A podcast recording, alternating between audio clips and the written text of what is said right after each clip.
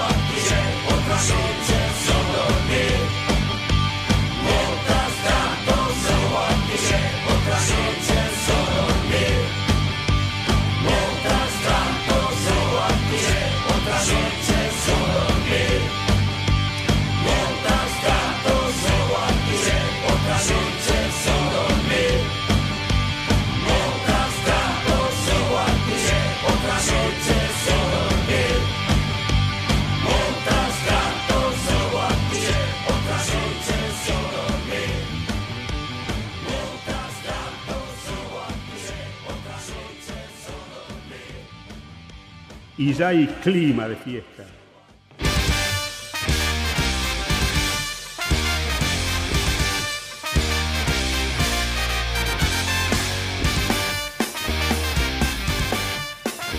Arranca el Club Social y Musical de la Vieja Escuela, otro jueves más que estamos acá en la radio del Salón Purredón haciendo este programa hermoso que casi hace una década que venimos haciendo y que nos junta. Hola Sapien, hola Lobito, ¿cómo andan?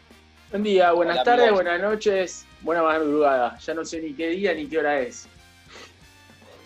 Ya ¿Cómo y de la cuarentena ya ni hablemos, ¿no? Está, No, ya ya es fue. la vida.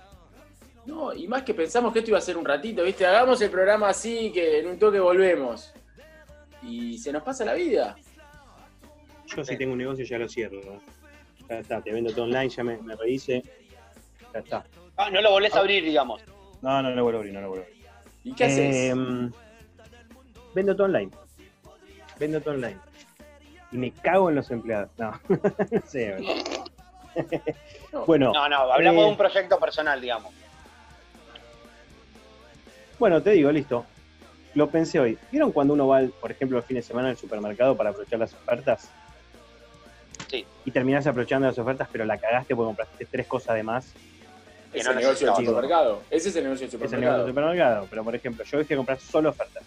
Tenía justo en, en, en Coto, tenía ofertas de cosas puntuales que necesitaba y solo eso. Y gasté después dos mil pesos más porque aproveché que había algo para el día del niño, que esto, que lo otro. Y sí.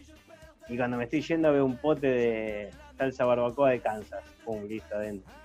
No lo vas a dejar pasar. Facha. Y sí, sí, sí. Ya gasté más plata si lo compraba online, no me movía y nada. Entonces, Sí. y se lo sumo cuando, por ejemplo, alguien va a una fiambrería. Vos a una fiambrería, ¿no? A comprar queso cremoso al puente. Olvídate. ¿Puedes parar con las marcas o estás cobrando canjes?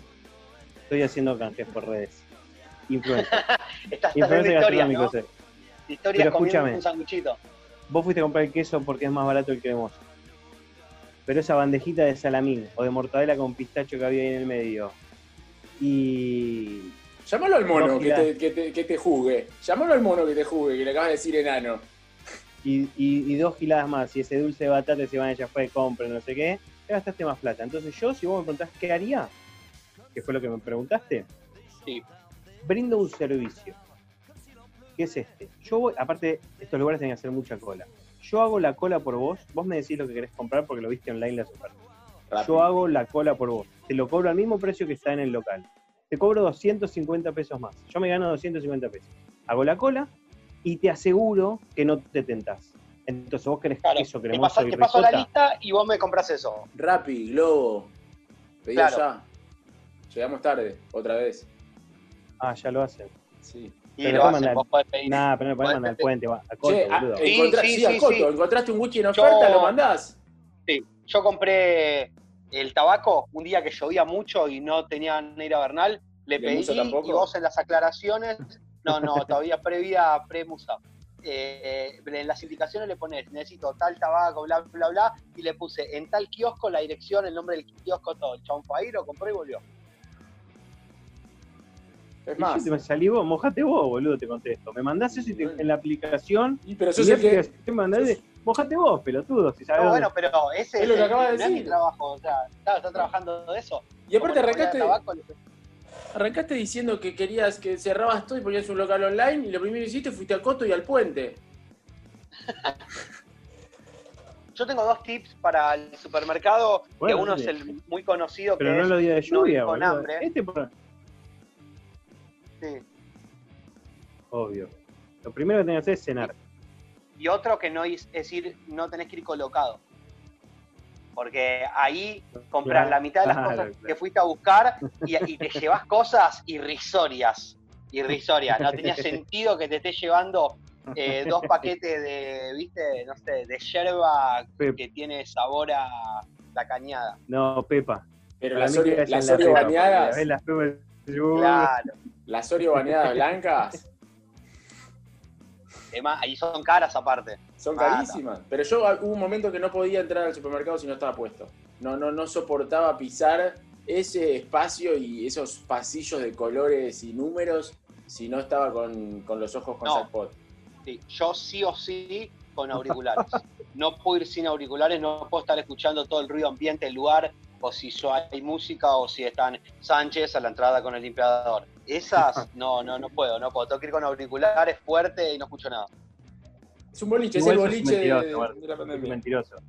Porque vos no podés ir al supermercado sin, sin fumar, pero parece que no podés ir a ningún lado sin fumar. No sé si es al supermercado. Yo- Digo, yo- te, lo digo, te lo digo bien, ¿eh? Te lo Yo digo bien. cambié, yo cambié, estoy en una etapa nueva, luego te lo, te lo comparto a vos. Al Facha ya le dije, estoy en un proceso de desintoxicación. No, pero yo, me- yo te dije que no es el momento para mí, ¿eh?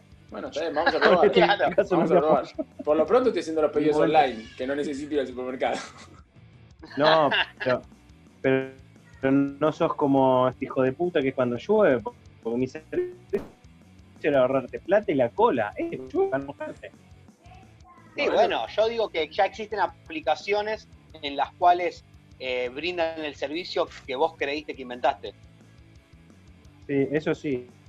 Vamos a escuchar un tema a la tanda y seguimos en la vieja cueva.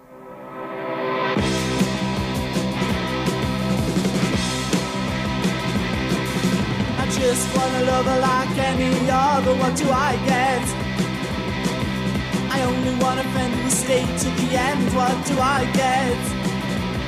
What do I get? Oh, do I get?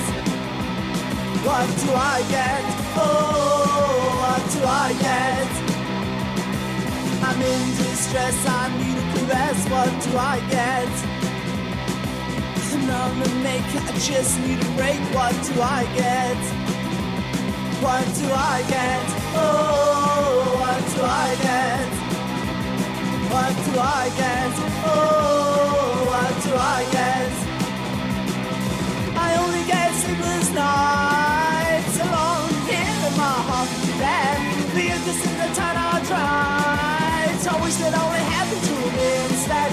I get? Oh, what do I get? What do I get? Oh, what do I get? Ah.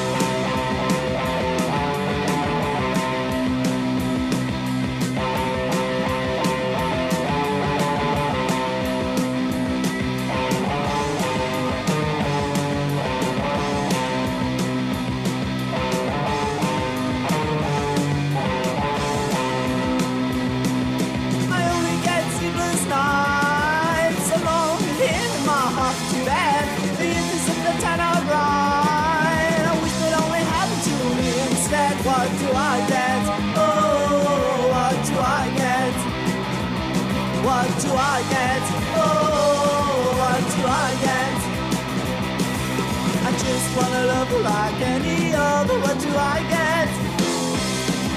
I only want a family love to the end. What do I get? What do I get? Oh, what do I get? What do I get?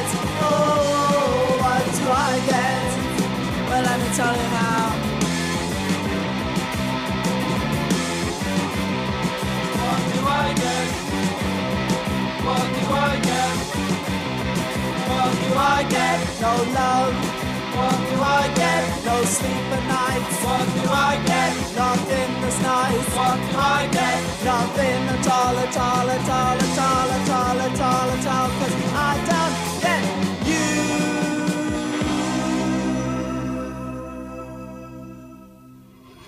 Como jurado, ¿qué tenés que hacer ahí? Fumar 30 marihuanas diferentes y puntuarla del 1 al 10. Sabor, aroma y mirar con el ¿Le puedes microscopio. fumar 30 marihuana, eh, 30, 30 porros? te- eh, ¿Estás en condiciones de...? Es tan buena la pregunta, que es la pregunta que les hice, hice yo en el sí, video. No sé si lo editaron esa parte, pero ver. la pregunta que hice yo como conductor es, después de la marihuana 26, ¿cómo Claro. sabes cuál? Exacto. ¿Y qué me responden? Ni puta idea, ni puta idea. ¿Y qué problema hay? Si es un concurso de marihuana, no es Miss Universo. ¿Qué pasa si no entendemos nada?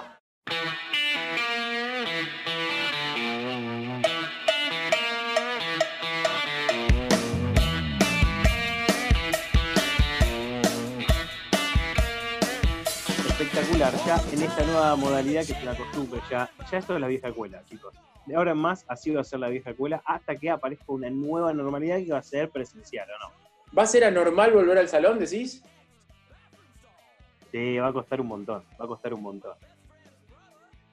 Yo creo que la primera etapa va a ser, va a pegar, va a pegar. A mí me, me preocupa mucho que todos los gobiernos, todos los países están muy preocupados por la cantidad de muertos, pero todavía no están preocupados por los vivos. Es verdad que es una segunda instancia, pero hay que ver cómo, cómo se reacomoda todo, cómo podemos volver a, vivir de otra manera, porque ahora la emergencia es una emergencia, ahora hay que adecuar los modelos porque no se puede seguir así. Hay que ver cómo vivir para no volvernos locos, porque las consecuencias, eh, y vamos a hablar con el doc, pero las consecuencias colaterales de todo esto van a ser muy duras e incluso en algunos casos pueden ser más duras que la enfermedad misma. Exactamente, pero bueno, si estás muerto no hay, no hay nueva normalidad. Que ¿vieron Alberto. que- Sí, Alberto, sí, Alberto. Me enamoré de la cuarentena. Vieron que, que también esto se está manejando mucho con, con estadísticas, con mapas, con camas ocupadas, con camas por ocuparse, que si tantos enfermos. tuvieron tantas camas, cuánto va a durar. Eso es estadística, eso es de los que le quiero hablar de la big data, de la información y de un montón de cosas, ¿sí? ¿Por qué les quiero contar algo? Le- les voy a leer un informe que fui armando de. Lo voy a llevar al fútbol en este caso, pero va a disparar para muchos lados. Eh, José Luis Mendoza es director de Relaciones Institucionales de Murcia, de la UCAM de Murcia, que es un equipo de la segunda de España. Eh, él tiene un problema cuando la gente que le busca jugadores le recomiendan un posible fichaje. Porque viene el tipo y le dice, este, este tipo que viene acá, este jugador, es bueno porque va fuerte a la disputa, pasa bien y tiene visión de juego. A Mendoza, el director de- del equipo, no le alcanza eso. Eh, dice que eso no es convincente. Ponía el tipo y le decía, este viene de tal equipo y ganó tal cosa. Mendoza seguía pensando que este razonamiento no era lo que a él le alcanzaba. Él, él decía, él un estadista, decía, yo quiero ir que me diga, este jugador es bueno porque tiene un porcentaje de acierto en pase corto del 80%, por ejemplo. Eh, que, en, la liga esta o en el, equipo en el torneo este es más que la media. Eh, otra, otra, otra cosa que quiere que le digan de un posible fichaje, sobre todo cuando hablamos de mucha plata. Eh, genera tres ocasiones de gol de pase final, varios puntos por encima de la media. Este hombre, Mendoza, sostiene que estas decisiones multimillonarias están basadas en percepciones subjetivas de Sí. uno o varias personas y que eso no alcanza como para hacer un negocio multimillonario. Y que en otro aspecto de la vida, cuando alguien hace una, una compra, digamos, o un alquiler, en este caso un jugador de tanta plata, tiene en, ca- en- en cuenta un montón de variables, pero concretas, no de este ganó tanto o metió tres goles de cabeza al último torneo. Entonces empezaron a manejarse con esa información para hacer las compras. Acá viene obviamente la charla de, bueno, el- la parte lúdica y azarosa del deporte contra las estadísticas, ¿no? Sí. Por ejemplo, les voy a contar el caso de los delanteros. Un dice que un delantero no debería medirse solo por los goles esperados. Perdón, no solo por sus goles, sino por sus goles esperados. Esto es una métrica que depende de la velocidad de la jugada. Una jugada normal va a 2,3 metros por segundo. Distancia especial para el COVID. Eh, un poquito más, no te contagia. Y tienen en cuenta el lugar desde donde se patea y, con, y la parte del cuerpo con la que se hace el gol. Dice que cuanto más bajo es el coeficiente de un gol esperado, más mérito. Por ejemplo, un penal tiene un 0,81 probabilidad de gol. Y un, re- y un remate abajo del arco sin arquero tiene un 0,91. Si un, delan- Perfecto. si un delantero mete un porcentaje alto de sus goles esperados y encima son goles difíciles, es el jugador que él considera que tiene que comprar. Lo mismo pasa con el que da un pase. El jugador que da la asistencia depende de tener un buen delantero para que se le cuente como asistencia de gol. Entonces, vos ahí dependés de dos variables, de a quién le da la pelota. Entonces, esta persona sostiene que si uno puede unir una persona que da buenos pases a delanteros que mete goles de derecha, no importa cómo le fue en la última liga, sino que tiene que contratar al mejor asistidor a jugadores de 9 de derechas y al mejor 9 que meta goles de derecha. ¿Me explico? Perfecto. ¿Qué les parece? Em, yo. Es muy NBA, es muy NBA. Sí, es muy NBA y es muy también igual lo que se está empezando a usar ahora con todo el tema de los GPS, viste que, empeza- que todos los técnicos están usando ya hace un tiempo la, la medición no solo de cuánto corre, sino lo que desgaste y demás. Yo creo que eso te sirve como herramienta, pero que esa no puede ser la razón por la cual vos contratás o no contratás o ponés adentro de la cancha o no un jugador. Es una herramienta, pero esa no es l- la aposta final. Salvo que tengas coeficientes, ítems, por ejemplo, en partidos importantes este tipo juega bien, este tipo da un pase gol, este tipo Pero eso es subjetivo. Lobo. Partido No, importante No es subjetivo, subjetivo. porque sí. el partido importante es partido importante, la final es la final, por ejemplo. Perdón. El todo- clásico es el clásico. todo es subjetivo para el caso. Tanto, digo, la- Claro, la, bueno. importancia en la metodología en este caso, y me meto con, con una disciplina más particular, que es la metodología justamente, que es cómo Sí. se construyen los indicadores para analizar la realidad. Vos podés analizar si el tipo es bueno o malo, pero no hay cosas que sean unicausal, que tengan una sola causa. Que si, es, si, si, el- si le llega por la izquierda, la pasa para la derecha, además. Todos los, lo- los hechos sociales que suceden más cuando hay un- una cantidad de individuos tienen que ver con muchas causas. Yo comparto con el Lobo que es una herramienta, que la herramienta tiene que estar operacionalizada lo mejor posible. ¿Y a qué me refiero con operacionalizar? Con intentar construir indicadores que perciban la realidad de una manera exhaustiva y que puedan abarcar Sí. la mayor cantidad de variables, porque así como luego dice es un partido importante, también hay que analizar el contexto del jugador, la edad del jugador. Un jugador puede constituir, eh, tiene el 90% de efectividad, pero hay que ver en qué años tiene esos 90% de efectividad, porque eso, ese, ese 90% se acumuló en 5 años y vos cuando lo vas a contratar es para el año 6. Y quizás en el Bueno, medio por sufrió una lesión, un divorcio. eh, para mí se pierde mucho el factor humano. Me parece que es Pero interesante. acá lo que esto- dicen justamente es eso. No comprarlo porque ese jugador durante toda su carrera metió muchos goles de cabeza, sino comprarlo en el año en el cual vos tenés, por ejemplo, ese delantero. Digo, me pongo en defensor de, de, de las Sí, sí, estadísticas sí. cuando no lo soy, pero digo, si vos tenés un delantero que tira muy buenos centros de derecha en velocidad eh, y que suelen caer en cierto lugar del área, vos tenés que comprar ese delantero que, en ese, que no tiene que ser el mejor, pero tenés que comprar ese 9 que en su carrera, como bien vos decís, Martín, metió muchos goles de cabeza desde el punto de penal. Sino al jugador que en ese momento, porque no está divorciado y por un montón de factores, es el que eh, Sí, pero el más idóneo. No, yo eh, no entiendo eso. Me parece que comparto, insisto, con el Globo, que es una buena herramienta, pero es muy particular y, y es bastante inestable. Entiendo que, se que el mundo se empiece a mover por eso, porque es una, una fuente de información que cada vez es más abundante y que cada vez existe una mayor tecnología para analizarla y procesarla. Pero justamente, digo, partiendo de esa base, nosotros deberíamos haber salido campeones del mundo con Messi y no lo fuimos, porque hay un factor humano, y más en un equipo, un factor humano y emocional, o hablemos si no de Bielsa, hablemos del equipo con el juego del Lobo, que si no me equivoco es el Leicester en, la Play, que son equipos que trascendieron y que quizás estadísticamente no eran los mejores. Y te lo cierro con esto, cuando yo era chico y trabajaba para un empresario del barrio de Once, esos ambiciosos que maltratan a los empleados y buscan solamente agrandar su margen, esa persona una vez me enseñó que las estadísticas son utilizables, pero hay que tener mucho cuidado. Porque que una familia, Dios, si yo digo que la familia promedio come dos pollos por semana, estoy diciendo también que todas las familias comen dos pollos por semana y quizás hay una que come cuatro y una que no come.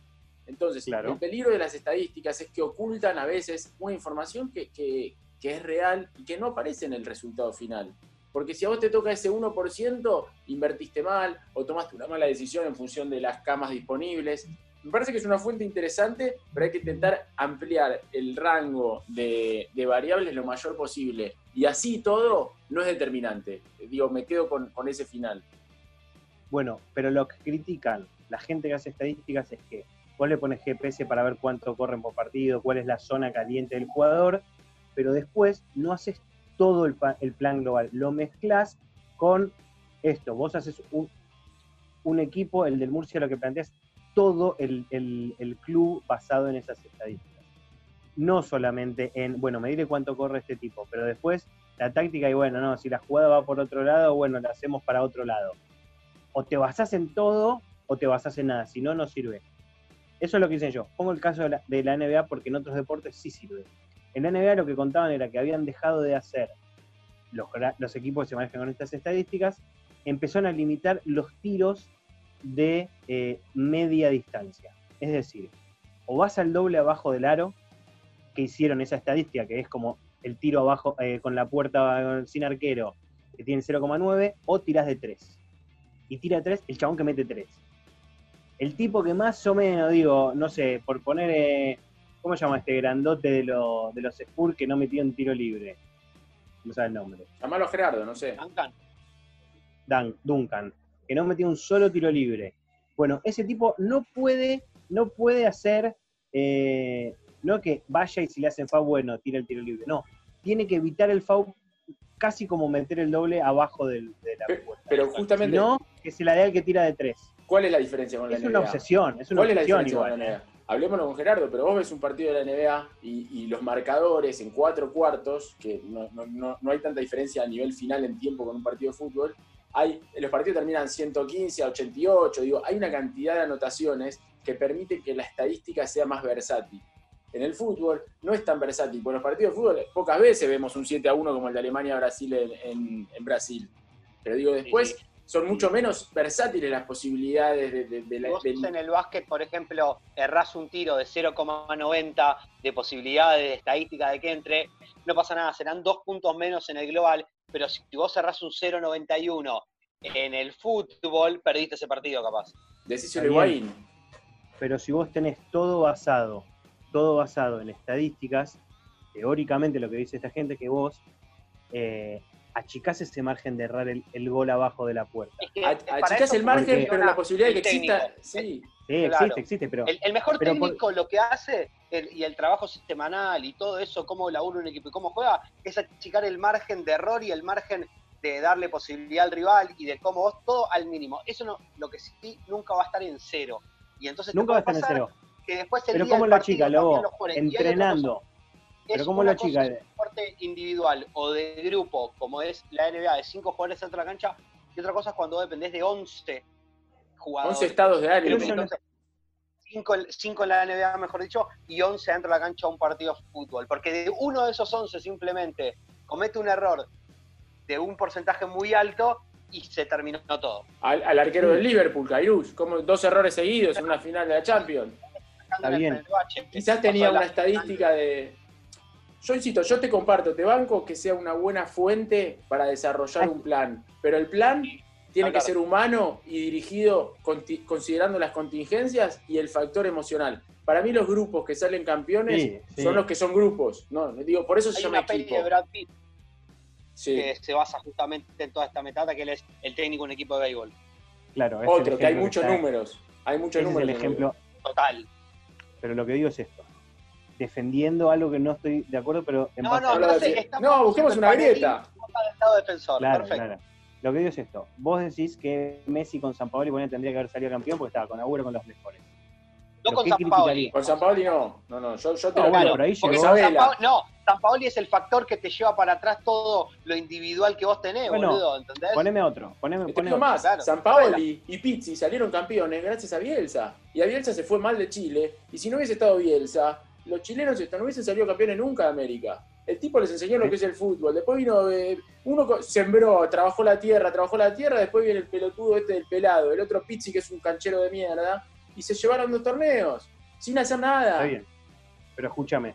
Lo que dice esta gente justamente es. Por penales. Que, Por que penales. Messi, que Messi vaya al mundial y que, por ejemplo, todos pensamos que a Francia le podíamos ganar el último mundial, incluso con San Paolo. ¿Por qué? Porque teníamos a Messi, porque teníamos a los mejores jugadores. Yo no pensaba que le podíamos ganar a Francia, pero bueno, pero había una ilusión. Y podía pasar. De hecho, Argentina perdió 8 a 0 durante varios porque eso es momentos. lo lindo del deporte. Y si ves la última jugada, Porque Porque que en le- las estadísticas. Francia, teni- pa- en las apuestas, Francia paga menos que Argentina.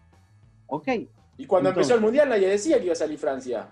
Ese partido Cansó, Argentina. se cansó de discriminar a los negros, porque se cansaron hace siglos que discriminan a los negros y ahora los usan para salir campeón del mundo. Es muy injusto eso, muy injusto. Y bueno, sí. Holanda, Inglaterra. ¿Por qué Argentina va ahí? Porque uno tenía esperanza por el factor humano, justamente. Y acá esta gente lo que defiende es que no alcanza con el factor humano, es decir, ojalá se levante con un buen día, que no se levante con el arco cruzado. ¿Qué es lo que uno a veces dice?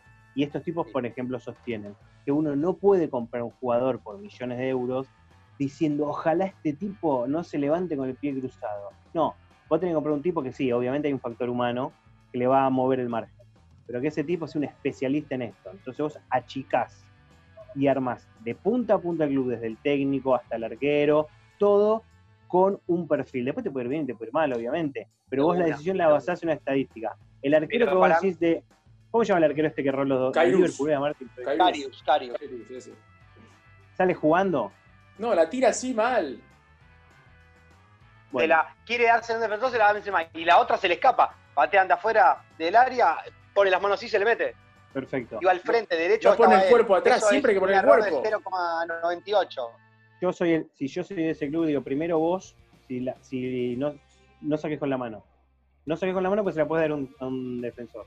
Pero capaz era la primera vez que erraba un pase con la mano, Martín, porque eso siempre está también. Siempre Bueno, ese- sí, bueno, ahí Para bueno, final. no, no, cagaste. tomando el argumento de, tomando el argumento de las estadísticas, te, te puedo poner la misma, pero contraposición, de decir, no se puede basar solo en el factor humano. Para mí, todo lo contrario, no te puedes basar solamente en las estadísticas. Tenés que tener en cuenta siempre, siempre el factor humano. Más, ¿viste cuando se habla de mística de un equipo copero? ¿Entendés? ¿Eso qué es? Y a esta gente no se la vendés. Eso no es A factor no humano de, esos jugadores que están adentro de ese equipo. Eso es algo de afuera que a uno, a mí como futbolero, me gusta creer, ¿entendés? Pero me gusta creer que un equipo sale campeón. Claro, porque me gusta creer que un equipo como estudiante salió campeón de la última Libertadores, no solo porque tenía equipados, un alto técnico y todo. No, no perdió la final con Cruzeiro en Brasil por esa mística que además tiene de tener tres Libertadores antes en su haber y demás. Por eso yo es, lo tomo para usarlo, pero siempre teniendo en cuenta después todo lo que tiene que ver con la individualidad de cada jugador y, y- y la parte humana y cómo se puede levantar eh, Sí. ese día antes del partido.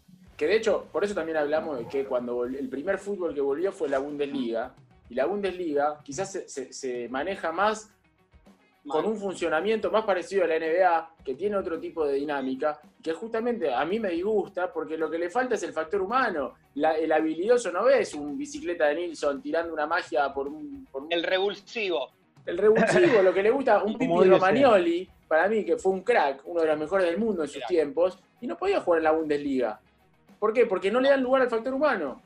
Bueno, así No, no. mataron un montón De de, hecho, debe gente. ser de los fútbol, del- del- de los estilos de fútbol más difícil para ir, no solo para argentinos, sino para sudamericanos. Para No quiere decir que no van a funcionar. Pero argentino y brasilero les es muy difícil jugar en la Bundesliga porque no puede romper, porque no puede cortar, no puede mover las líneas, no pueden una cruzarse derecha izquierda y terminar a jugar al otro lado porque le van a decir, sí, maestro, hiciste gol, pero sabes que no es lo que tenés que hacer. Te, te saca, te dejan afuera. Te- hiciste Ah. las cosas mal.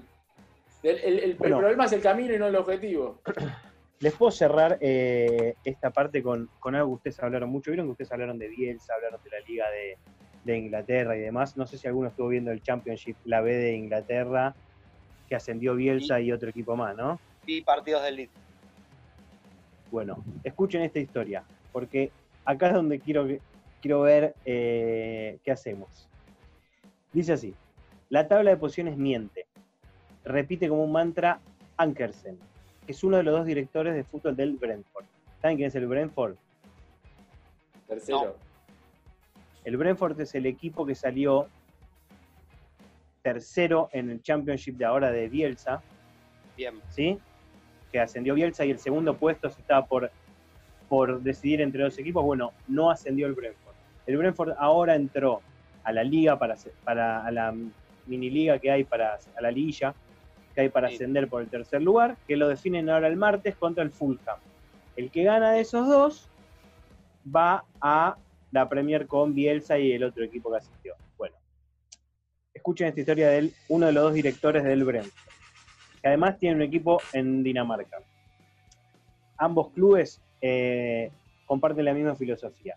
Parten de los modelos matemáticos para definir su estrategia en el mercado de transferencias. Algunas informaciones las sacan como en, el, como en el juego que no sé si conocen, que se llama Football Manager.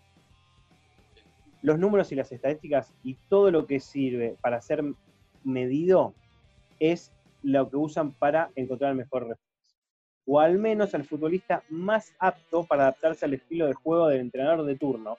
El entrenador de turno está elegido en base a alguien gustoso de las estadísticas. El otro director, el, uno de los dueños se llama Matthew Beckham. Es fanático del Brentford de toda la vida. ¿Cómo se hizo millonario este tipo?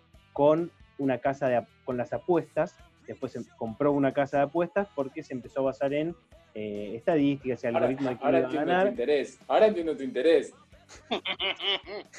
¿Cómo? No, bueno. Yo lo que quiero definir es si el martes eh, hinchamos por el Brentford o no, que aplicó este plan de negocio con un chabón adicto a las apuestas, que después terminó comprando una casa de apuestas, fue sponsor, después compró el club directamente, y hace unos años que decidió que todo el club se maneje así y ahora le está yendo, en este caso, bien, y en el otro equipo que tiene en Dinamarca lo sacó campeón. Eh, ¿Qué les parece? ¿Vamos con el Brentford o no? Mm, Bueno, esa respuesta yo no la tengo. No tengo la respuesta. ¿Sabés que sí me gustaría saber es el cómo triunfo fue de la Brentford en la temporada ¿eh? pasada? A mí me gustaría saber cómo le fue al Brentford en la temporada pasada. Porque si el Brentford está- terminó 14 la temporada pasada, hizo una renovación de plantel basado en esto y terminó tercero, yo te digo, bueno, mira, tiene un justificativo. Ahora, Bielsa terminó tercero la temporada pasada, le renovaron el contrato, mantuvo prácticamente el mismo equipo y ascendió. Entonces digo, y no se basa su estrategia eh, en, en estadística. Se debe tener su movida todo porque es un tipo que estudia absolutamente todo, pero no que se base en la estadística. Y entonces lo que hizo fue quedarse una temporada más y ascender. Y entonces todo basado Esto en lo el- hacen en hace lo tres años. Lobo. Hace tres años empezaron a implementar esto.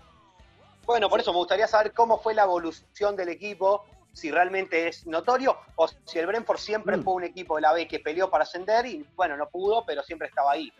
El Brentford no juega en la Premier hace 80 años. No, no, está bien, pero la hay pregunta- que ver si digo, claro, Quizás siempre estuvo en los albores del ascenso, peleó de mitad de tabla. Y la otra pregunta que yo comparto con Lobo es si año a año van cambiando en función de las estadísticas su plantel y su cuerpo técnico, Sí, o si lo Sí, mantienen. vendieron, vendieron en la mitad del torneo a uno de sus capitanes porque no era lo que rendía y compraron a otro.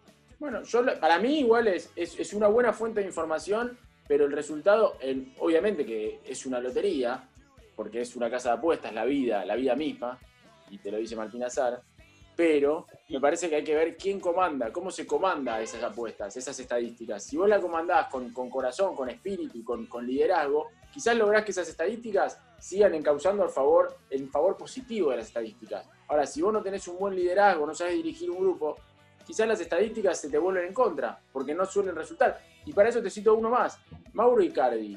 Estadísticamente Sí. es un crack. Y a nivel grupo se tuvo que ir a varios lugares. Yo no voy a jugar, hecho, Maxi López, a la selección. No, no importa, pero le costó Pero mucho digo, llegar a la selección y pero se es un tipo que estadísticamente funciona y que a nivel. lo- los factores que no entran en esas estadísticas de asistencia, velocidad, todo lo que dice el fútbol champion manager y todas esas cosas, no, no figura si le cagas la mujer a tu compañero. Tucio y Ameli. Tucio y Ameli eran dos jugadores buenos y, y- y para mí el, factor humano, siempre, el factor humano está por encima de todo lo demás.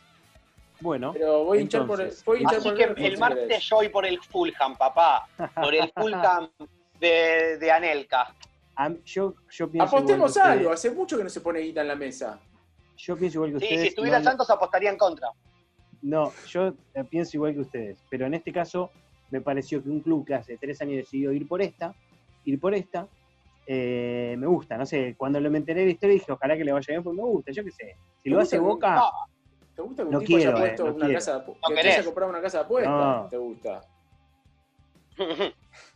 Es como que. Cristóbal López dirija un yo club. Y, y- igual lo que creo es que debe van con el Fulham, de- voy con el Fulham, pero más allá de eso, debe servir para mí eh, en un equipo que está más tirando de mitad para abajo para levantarlo que un equipo que ya es grande y campeón para sostenerlo. Yo no sé si con las estadísticas te alcanza para eso, para poder sostener un equipo multicampeón y demás. Capaz para agarrar un equipo de mitad de tabla y llevarlo a pelear, te puede servir mucho más las estadísticas. Cuando ya estás en ese nivel, ya está a tope de gama y es tan fino todo lo que divide que no creo que la estadística sea lo primordial para poder salir campeón. bueno, listo, les voy a decir algo más, a ver si los puedo lograr Aguanta el Fulham. Martín, aguante el Fulham, Yo estoy con el lobo hoy. 100% con el lobo. listo, yo les voy a cambiar la cabeza. El- le voy a hablar del, Brentford. El Brentford lo hicieron en el año 1889, ¿sí? Está en medio de Londres, eh, juega en el ascenso inglés desde el 47. Eh, ¿Estamos? Sí. Su estadio se llama Griffin Park. ¿Qué está pasando ahora? Formela y Griffin. Así el ¿Qué informe. es lo que está pasando ahora? Lo que lo hace tan único al Griffin Park es el motivo de su nombre. No es en homenaje a un dirigente ni a Melanie Griffin, ni a un ídolo ni a personaje de la localidad. Su nombre se debe a un bar que queda cerca. Si leíste Uy, bien. uy. El Griffin Park es el único estadio que posee un pub en cada una de sus esquinas. El New Inn, Royal Oak, Griffin y Princess Royal. El pub Griffin fue en varias veces usado como vestuario para el equipo local. Le dicen las abejas. De Bis. Eh, y hinchamos por el, Dale, por el- dale, dale, Eh. dale, Brentford. Dale, dale, dale, dale, Brentford. Dale. Le voy a decir- Vos querés la heroica de que el presidente o vicepresidente compró una casa de apuestas y vas a todo en eso. Sumale un poquito de corazón al técnico y nosotros nos damos vuelta, somos hinchas acá. Claro. Pero dale un poquito de Claro. protagonismo al corazón. Ahora que, Con que el esto te doy corazón ponga a, a su merced las estadísticas, vamos para adelante. pero Martín, ¿no le pusieron Libertadores de América o Alberto J. Armando? O el Estadio Ferro por el... No, no, No, no, pusieron por, por el eso es que tiene que no. Eso, eso es lo que nos está llevando. Pero los que le, los que le pusieron eso no son, no son los que usan la estadística y no el corazón. Los que le pusieron eso son los borrachos de, de esa época. Miren lo que les pasó. En el 65 los hinchas del Milford jugaron contra el Brentford. Los hinchas rivales llevaron una granada desactivada de la Segunda Guerra Mundial. ¿Saben lo que hicieron? Bilardo. Se la tiraron en el pecho al arquero. Por unas declaraciones No. previas que había hecho. ¿Somos del Brentford? Obvio. Eh, Gatorade, Pero pará. señorita. ¿Sabes por qué? Pero todo esto que me estás dando es todo previo a las estadísticas. Y es todo No es corazón. que hace 100 años que se basa en estadísticas. Toda esta parte que es corazón, que es barrio, que es tirarle una granada desactivada en el pecho a un arquero, esa es la parte que nosotros. Por una declaración gusta. aparte, por una declaración, no es menor el dato. Entonces somos el Fulham. No, sí. Si mientras esté por. No, ¿sabes qué? Te la cambio. Soy del Brentford, pero voy a organizar una marcha, una movilización para que se vaya la estadística del club y que vuelva a ser Corazón, Barrio y Griffin Park. Aquel Me- camino métanse. que tenga corazón. Lobo, acá Martín. vive la renga. métanse eh, y súmenme en la marcha anti-Brentford porque la nueva dirigencia decidió tirar abajo el estadio que les acabo de contar No. y hacer uno más moderno. Poner un Con lo casino. cual, con lo cual somos del Fulham de acá a la muerte, papá. Decidieron No, tirar vamos a abajo el pudrirla. estadio. Le vamos a tirar granadas No. activadas a los hijos de puta esos. Sí, señores, sí, señores. Todo lo que les conté eh, se acaba. El fútbol El moderno por el Fulham. va a mudar, el Brentford mudará su localidad unas cuadras al coqueto Brentford Community Stadium, un estadio más moderno, Con con un aforo para 20.000 personas, de los cuales 30.000 serán asientos VIP. Una pena, finaliza mi informe. Quiero me, morir. me di vuelta, me di vuelta como una media.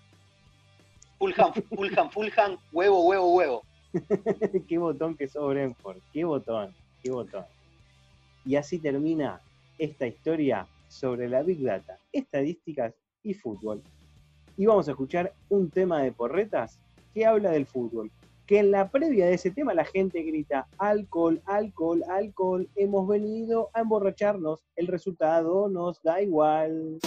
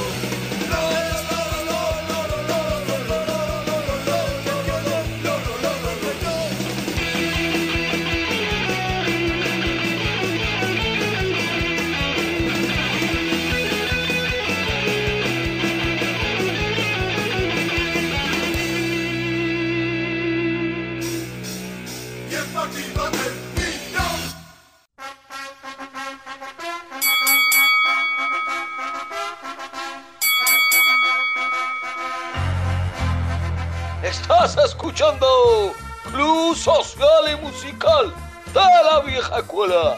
Jueves, 19.30 horas por radiodesalón.com. Técnico, técnico, técnico, técnico, técnico, técnico, técnico.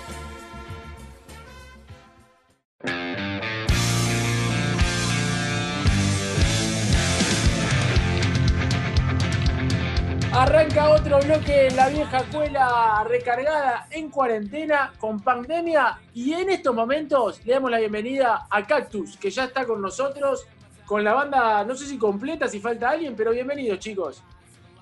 Bueno, gracias. Eh, sí, no, no, completa no. Nos falta más de la mitad. Somos siete. Son siete, bueno, no sé si entran acá en la pantalla, pero ya van a venir al estudio cuando volvamos al Salón Puerredón, que es donde emitimos el programa cada jueves, antes de COVID. Hola. Así que Ahí vamos. bienvenidos. Preséntense porque así la gente que nos está escuchando, que no los tiene a la vista, sabe de quiénes estamos hablando. Bueno, yo soy Maxi Gambarte, eh, vocalista y guitarrista. Yo soy Lalo Barrios, eh, tecladista. Y bueno, y ese. A ese Ezequiel no lo- que está medio muteado, pero que ahora, ahora va a volver el audio, vamos a hacer un poquito Bueno, de magia. Ezequiel es el batero de la banda, Ezequiel está ahí. Que si No perdemos al acostumbrado a los baterista, per- perdemos el ritmo si perdemos al baterista. Ya, no está acostumbrado a los micrófonos, ¿viste?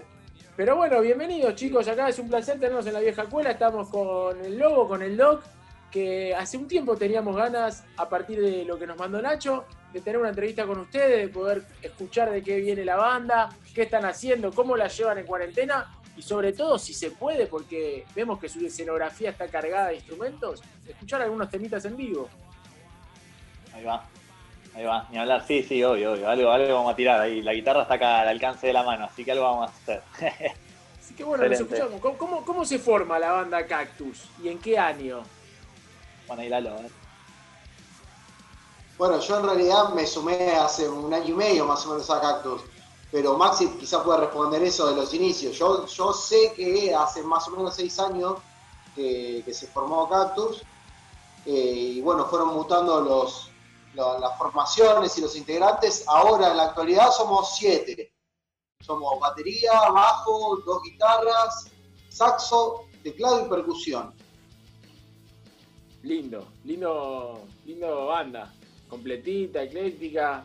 Sí, sin hablar. Se formó una textura recopada, digamos, eh, cuando se empezaron a sumar más instrumentos, ¿viste? Empezamos siendo cuatro, o sea que era yo solo como guitarrista y cantante, y Matu en el saxo, eh, un bajista y un batero. Así, bien, ¿viste? Power trio de rock, con un caño ahí, pum, arriba. Y bueno, nada, con el tiempo se sumó Frasquito a la guitarra, en la incluso fue la- eh, ahora es la primera guitarra. ¿Frasquito? ¿Frasquito es el apodo? Sí. Buen apodo, Frasquito. Frasquito. Me gustaría que, que después nos cuenten de qué viene el Frasquito, cómo, cómo No, le dicen frasquito porque era chiquito, o sea, cuando era pibe era, era peticito y por frasquito Morales, por el jugador de Racing, porque él es fanático de Racing y le dice. Mira. Así que le quedó, le quedó para siempre, ¿viste? Yo no lo conozco, yo lo conozco desde que tiene 17, 18 años a él, pero bueno, sí que sabía que ya le decían así de pibe. El Doc estaba revisando el boticario a ver si tenía que ver con alguna, con alguna sustancia. bueno. Bueno, eso, eso aparte. Eso aparte. Nunca mal, nunca viene mal un frasquito. Claro, claro, claro. Y en, la, y en la época ahora de la cuarentena no sé cómo estará la cuestión ahí. No, una dama Juana tráeme en cuarentena. Maxi, y, y además de, de la mutación, digo, de, de agregar integrantes en la banda, ¿fue cambiando un poco el estilo también? Porque muchas veces cuando vos le vas agregando, por ejemplo, un teclado o una percusión, va mutando un poco también la impronta que le da a cada uno de los que van ingresando. Sí, sí, ni hablar, ni hablar, eso nos pasó, nos pasó a full, eh, en el sentido de, a ver, cuando la banda empezó, como te decía recién, era bien power trio y por ahí era un poco más, digámosle, de rockera, más cuadrada, ¿no? Vamos, a- vamos Clásica. a, a- a apuntalar, claro. Y después, eh, cuando empezamos ya a tener, primero ya cuando empezamos a tener una segunda, o sea, dos guitarras, ya empezamos a laburar, digamos, una armonía en guitarras diferente, que estuvo buenísimo. Y bueno, obviamente cuando se sumaron ya eh, la tecla, la percu, viste, ya bueno, ahí tenemos como otra textura y empezamos a laburar más canciones, viste, más un formato cancionero que, que está más, eh, ligado quizás, no te digo, no sale del rock, obviamente, pero no es un rock tan, a ver, tan barrial, ¿viste? No es un rock tan de barrial como lo que empezó siendo Cactus al principio. Eh, lo loco es que, bueno, por una cosa o por otra, es como que nos reencontramos muchos de los músicos de la banda, porque ponerle con Juan Bello, que es el bajista, yo había tocado en un proyecto anterior, con Lalo Barrios, eh, había tocado en mi primer proyecto y él también, o sea, como que nos juntamos ahí, hicimos nuestro primer proyecto. Y con Ezequiel, Ezequiel es un batero que está tocando, no quiero equivocarme ese, pero hace ya dos años más o menos. Y, y bueno, y, y él tocó en Cactus en los inicios de la banda también, o sea que eh, todos somos como, terminamos siendo ese grupo de amigos, viste, que se devino a un laburo en la banda, en serio, digamos. Estuvo buenísimo ese proceso. Y como me preguntabas vos, o sea, sí, obviamente la respuesta es que sí, que fue mutando en estilo también la, can- la, la- la banda. Pero ¿para qué lado se fue? ¿Se fue pa- más para un lado costeño? ¿Para, ¿Para dónde salió del barrio? ¿Salió del rock barrial? ¿Y hacia dónde llegó Cactus? ¿A dónde está ahora Cactus? ¿Dónde lo podemos ubicar? ¿Con influencias? ¿Con ambiciones? Mirá, eh, básicamente lo que, lo que estamos dando más preponderancia es al, al formato canción. O sea, más que nada, primero encontrar, a partir de las composiciones que, que aparecen, primero encontrar una identidad a la canción y trabajarla a partir de eso. O sea, no, no te podría decir que hay un, un for- un estilo definido de cactus, sino que, que a partir de cada canción vamos incorporando nuevos ritmos, nuevos, nuevos estilos dentro del rock.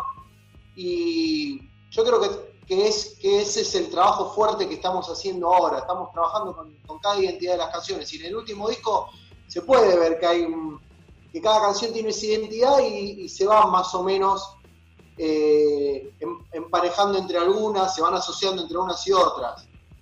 Eh, yo creo que por ahí, más, que nada la, identidad de la canción eh, sería el, estilo que estamos ahora atravesando. ¿Qué, ¿Cuántos discos tiene la banda Cactus y dónde se pueden escuchar? Para que los oyentes también se puedan acercar y también hacer sus interpretaciones de- del estilo hacia dónde están llegando. Bueno, eh, Cactus ya tiene dos discos. Uno es un EP, digamos que fue más grabado en home studio, ¿viste? así algo más tranqui, pero que suena muy bien. eh, que se llama Mares Igual. Y el año pasado eh, lanzamos Ahora Después, que es un disco, digamos, bien producido, digamos, con una producción, buen con título. master bien zar- Sí, sí, sí, sí. Eh, ahora Después es una frase, ¿no? Que quién no la usa, ¿no? Besito grande. el- el- bueno, mirá, justo, el, el nombre del disco venía, viste, como en una che, ¿y cómo le ponemos? ¿Y qué hacemos? Bla, bla, bla. Y bueno, y en un momento yo estaba en una plaza, estaba en una plaza con mi nene jugando, y escucho que una señora dice, che, ahora después voy, no sé qué, y le mandó un mensaje a Mato y le digo, che, el nombre del disco tiene que ser ahora después. Toda la gente dice esa frase. ¿viste? Y, y bueno, no, y Como si fuese sensata la usan. Claro, claro, no, primero eso, y además, y además lo loco, no, lo loco es que, es que eh, también marca un poco lo que pasó con la banda, ¿no? Como ahora después, ¿viste? O sea, parece medio filosófico, medio poético, ¿viste? Pero va de verdad con eso, y le encontramos ese lado que está buenísimo, eh, como de poder haber laburado, a- o sea, todo lo que te contaba Lalo recién, ¿no? Como esta reconversión, eh, como a partir de este disco es como una hora que va a ser, como creemos que va a empezar a ser el después de la banda, ¿no? También. Es más, eh, no por casualidad el primer tema del disco se llama Reloj de Arena y la tapa del disco, para que la muestro, es un reloj de arena. Entonces, también jugamos un poquitito con, con la cuestión del tiempo, ¿viste? Que cambió rotundamente la concepción del tiempo ahora con, con el COVID.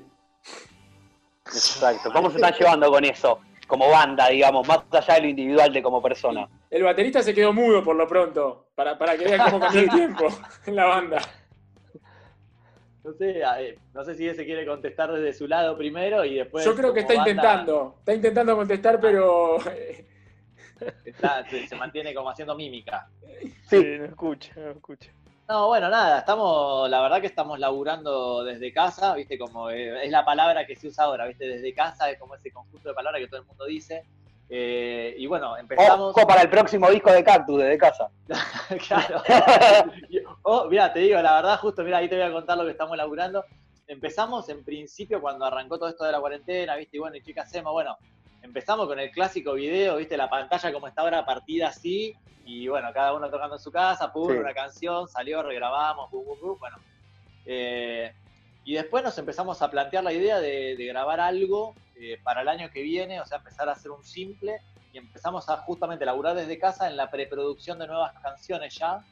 Eh, Además de los videos que ya le cambiamos un poco el concepto, no sé si pudieron chusmear algo de lo que subimos Sí, a las sí, redes, sí, sí, eso después yo le iba, pero- a hablar. pero, pero no, no, es- no sigue siendo el video de la pantalla dividida con los músicos, sino que bueno, va de otra cosa.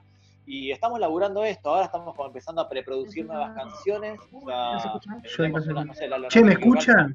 Ahí volvió Ahí está, ahí llegó, ahí se va, puede ser. Ahí está, ahí se sumó. ¡Vamos! ¡Vamos! Un aplauso de Qué bienvenida. alegría, qué alegría. Escúcheme, qué alegría que es ser escuchado. Gracias, que- gracias.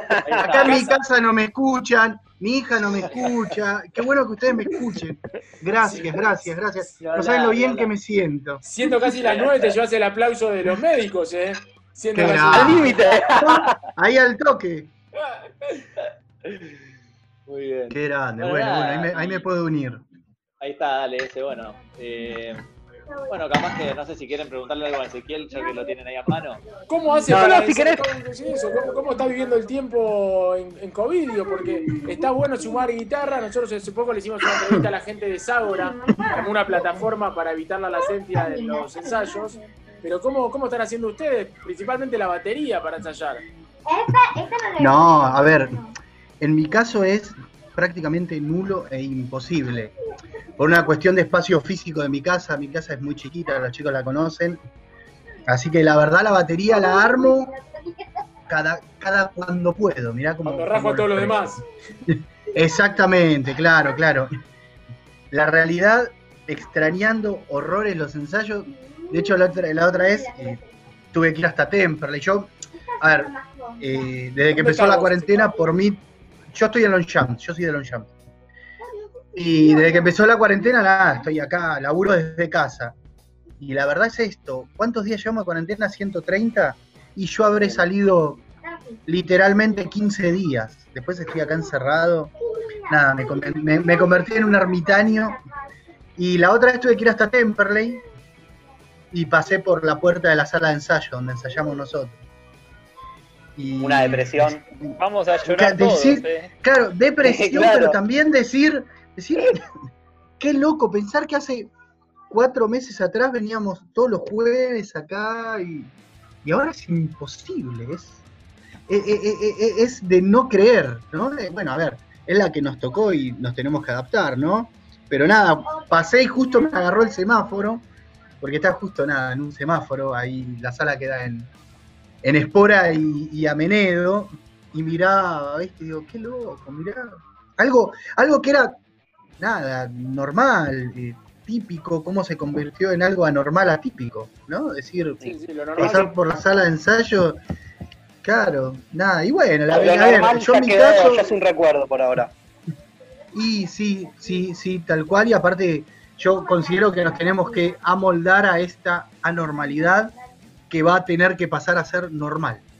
Y ¿no? bueno, de, mi algún-. Por lo menos por un tiempo. de alguna manera, un Sí, totalmente. es un poco eso. Un cactus es una planta que sobrevive en condiciones inhóspitas, Ah, muy difíciles, y que a la vez te pincha y te hidrata, como ahora después, así de contradictorio. Que me corrija el lock, Ah, que te saca sangre y te da agua. Sí, ni hablar. Así que tomando Me- me- de me gustó eso. Hay que adaptarse. Igual ese, ya que te tengo acá a mano, bueno, el sábado tenemos que grabar, así que tenés que armar la El sábado, sí, señor. Mandá todos a, a- Bien, bien. Sí, señor. A la vereda. Mandá a las A nenas. laburar. En la puerta. Sí, señor, sí, señor. Sí, sí, así que no, pero bueno, y volviendo un poco a lo que estábamos hablando, esto de los conceptos que queremos laburar un poco, eh, bueno, los videos eh, también, como cambiamos un poco el concepto este de, de esta división de cuatro, cinco, siete paneles, digamos, de, de- de Ujú. músicos tocando y está tan estático y como que lo cambiamos a, a otros aires y a otra movida completamente diferente a lo que se viene viendo, por lo menos. O sea, tratamos de hacer algo... no- Darle una vueltita más. Sí, había mucha gente, muchos invitados, gente cantando, tocando. Puede ser, hoy le preguntamos por afuera, ¿estaba el pesca de la casita rodante? Sí, exacto, sí, sí, el pescado. Porque estoy viendo el video y de repente lo veo. Yo lo conozco hace muchos años, es un cobachero viejo, yo lo conozco ir a ver a la Sí, covacha. Gran guitarrista, era músico, excelente persona. Y digo, estos pibes serán de Quilme, ¿viste? Digo, y entonces ahí le preguntamos. Y bueno, ¿cómo fue ese concepto de, invitar a, gente y a todos que se sumen para, para los videos? Sí, este, este o sea, es el, es el último. El anterior video también lo hicimos como distinto, ahora te lo voy a contar. Eh, eso nada, empezamos a, o sea, a divagar la idea de que, bueno, a ver, che, hagamos que, hagamos como, viste, la gente no te podés ver con nadie, amigo, familiar con nadie. Bueno, entonces dijimos, Claro. che, abraza, y menos darte un abrazo, viste que uno dice, che, abracémonos, loco, la puta madre, bueno. Dijimos, vamos a abrazarnos en una canción, invitemos a quien quiera participar, bailando, saltando, agitando, tocando lo que quieran, y bueno, y que sea, que salga lo que salga, ¿viste? Claro. Eh, resultó ser que al Como si fuese la gente cuando te va a ver también en el video, viste, que, exacto, que está abajo en el público, uno baila, uno salta, uno canta arenga. Exacto, exacto. Y uno capaz que está tranquilo así sin hacer nada. Bueno, nos pasó Pero, todo, de todo. Eh, y nos mandaron arriba de 50 videos, o sea, una locura, arriba de 50 videos. Eh, y lo loco era que, por ejemplo, yo te decía, che, no sé, ¿querés mandar un video? Mirá, y, y te preguntaban, ¿y cómo es? No, no sé, vos ponés la canción y si querés agitar, agitás, si querés cantar, cantás. Y, que... y por ahí había gente que te mandaba videos actuando. O sea, tres o cuatro videos, pero no te digo uno, tres o cuatro Sí. videos actuando, ¿no? Si viste el video, no sé, ponerle. También tenemos uno de los amigos ahí de la banda Cinco Tatuajes. El tecladista aparece como hablando por teléfono con el pedal del, del piano, Sí, sí, haciendo un sí. acting bárbaro, revoli- revoleando CDs, ¿viste? Y vos decís, loco, claro, le pintó esa y está buenísimo. Y Pesca Bueno, también porque bueno, ayuda- apareció y tocó la viola. tocando la vela. Ayuda también al otro porque también uno no tiene nada que hacer, quiere interactuar, quiere hacer cosas y es como una manera de expresar. Sí, el público también está deseoso de ser público. Claro. Claro, es que, que en realidad tenemos todos la necesidad de volver a, a- a cumplir nuestro, nuestro papel, nuestro rol, ¿no? Nosotros arriba de un escenario Y el público y saltando. la, y la gente abajo, ¿no? ¿Hay chance Sí, de sí. que podamos escuchar un temita ahora? ¿Cómo, cómo la ves, Maxi? Vos sí, tengo, Galo, tengo no sé si acá. si le va a pegar a alguna de las hijas con un palito. No, le, le pego a Juan acá. Tengo la viola acá. eh, eh, no sé, ¿escucharon algo? De, ¿Estuvieron haciendo la tarea o.? o Sí. No, eh, no sé, si quieren alguna particularmente está todo bien y si no, toco la que me pinte así nomás ahí. tipo, pum. Mándele, mándele, mándele para adelante. El pan rock es así, la que te pinte, Maxi. Ahí va, ahí va. Hizo. ahí va.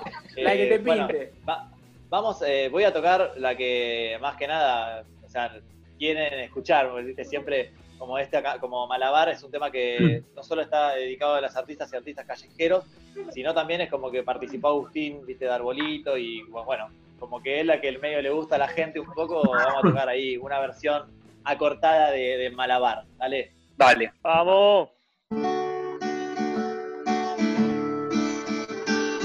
Lluvia, motores, cocinas y hasta a veces gritos. No importa el sol, la mochila siempre estará ahí. Malavariando la vida en cada segundo. Cuando los colores cambian, empieza a fluir. Vamos, dale que sale, dale que va.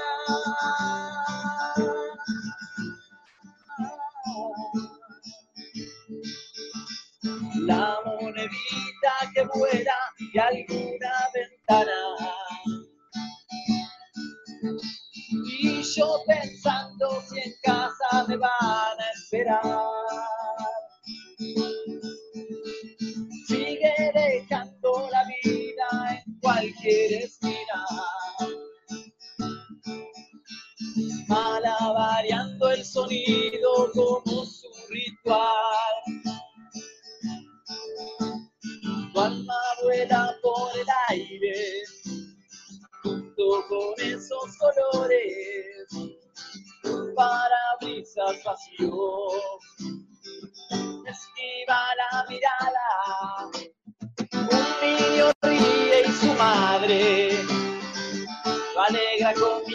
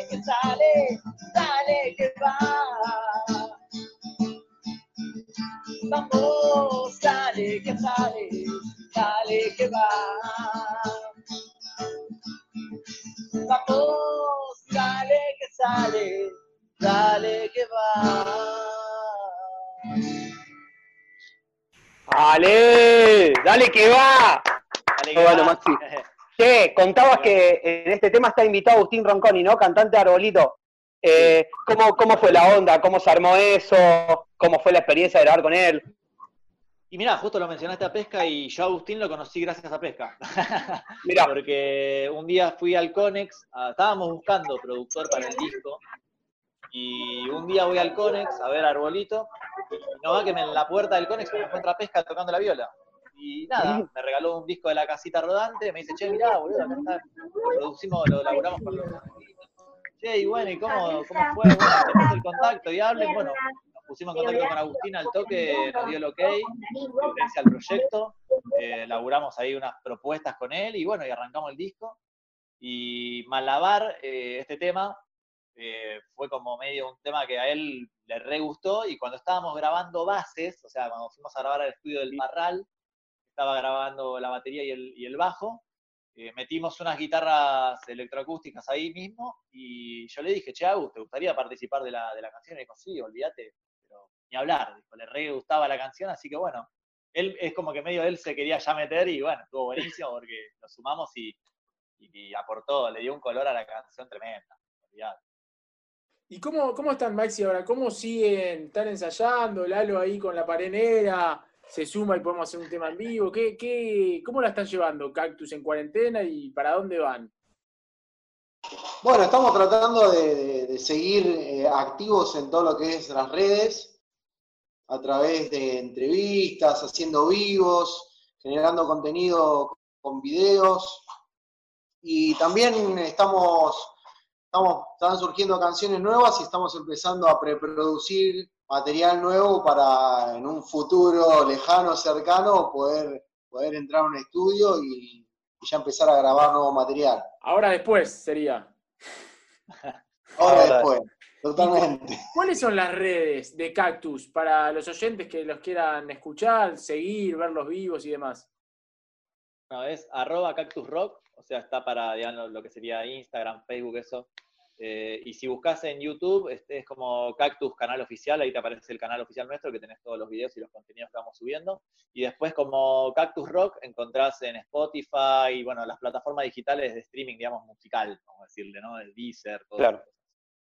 ¿Y Cactus, de, por, por qué le pusieron Cactus y en qué momento? Digo, ¿Cuando nació, en el medio? Sí, sí, sí, sí. El día que nació eh, la banda, que en realidad, o sea, Matu García, que es el saxofonista, y yo venimos de un proyecto anterior juntos, y cuando nos, o sea, el día, el día que el proyecto ese como que se cayó, dijimos, che, bueno, ¿qué hacemos? ¿Seguimos tocando juntos? Sí, dale, listo. Nos juntamos y cerveza de por medio, empezamos a armar esta locura y empezamos a hablar de, de los cactus, porque medio que teníamos un mambo los dos que nos gustaban los cactus, no sé qué, y che, ¿por qué no le ponemos algo con cactus? Los cactus, no, cactus, eh, no sé. Y por ahí encima nos cae la data de que el perro de Papo se llamaba Cactus, no sé si tenían esa, y nosotros, bueno, No, para nada, excelente. Papo me encanta. Llamate, Y, claro. y bueno, y nada, ahí dijimos, ya fue, que se llame Cactus así, a secas. A secas. Eh, sí, sí, de una. Y bueno, y quedó Ac- Cactus. Aclaremos que es eh, cactus con K, ¿eh? Sí, sí, Para- sí, le dimos ese color, le dimos ese color así como, justamente porque veníamos de un proyecto que también se llamaba, se llamaba Carpa, como la carpa, una carpa de así, eh, pero también se llamaba con K y dijimos, che, mantengámosle esto, ya que está nuestra locura, y bueno, y quedó. Bueno, claro, es como una, una esencia de ustedes, queda. Sí, sí. Y aparte tienen emoji. Sí, sí, bueno, sí, es verdad, eso sí es cierto, tenemos emoji. no, no todas las bandas pueden meter el no todos pueden meter el emoji. Vamos a ver A y no tenés para meter emoji en otras bandas, ¿entendés? O sea, Claro, claro, claro. Otra manera de llegar a- a- al público más joven. Sí, no, no, acá en Zona Sur tenemos una banda amiga que también tiene emoji que se llama Las Berenjenas. Y también Ah, mirá. Tienen, un, tienen un emoji. Se tornó muy sexual ese emoji últimamente. Sí, ahora no, ahora no sé si se lo van a dejar seguir poniendo porque berenjena y durazno creo que no van de la mano, ¿no? Es una onda así. No se puede poner juntos. Claro. No, no, por eso. ¿Tenemos un temita No, más lo- para hacer eh, ahora en vivo? ¿Tienen Dale, algo preparado? Dale, dale. Eh, no, preparado, ¿no? Pero te tocamos. Es así. De eso se Oh, trata, de eso se trata. Bien, eso es la vieja claro. escuela. Este, no sé si les molestaría, pero quiero tocar un tema de- del disco anterior, digamos, de los primeros temas de Cactus, eh, que va más rockero, es un poquito más rockero, así que se llama Si está despierto. Está medio loco el tema, así que bueno, vamos para ahí.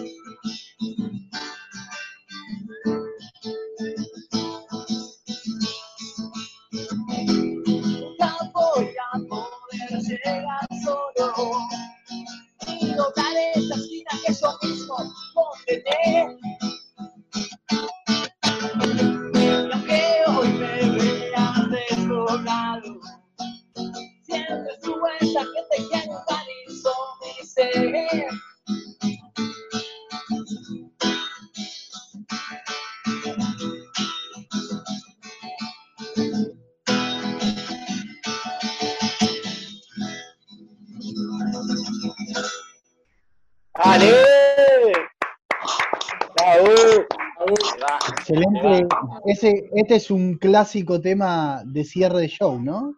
Ahí está ese, sí, sí lo sabrás. Lalo, Chizo. Ese- este es, el, Sí, es la parte donde, nada, termina el show y le, le ponemos todo el power, ¿no? Claro, y hacemos una, una acotación, y con Ezequiel nos ponemos de acuerdo y hacemos esto. ¿No?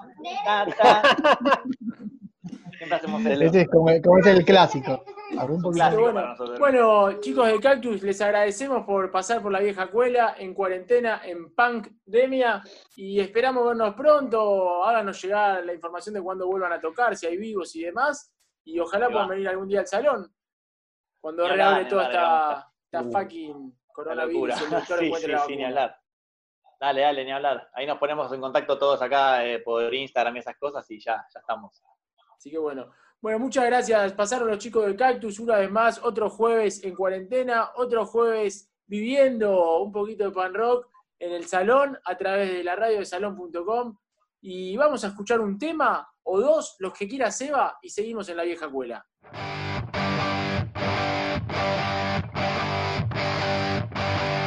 Profesional con habilidad, él tiene la fórmula para triunfar. Es juez y verdugo y no le vio la cara al fracaso en su vida. Tu especialidad está en criticar, con bronca juzgando siempre a los demás. Y nunca haces nada para respaldar a tus pobres palabras. Estás hablando de más, hablando de más, hablando de más.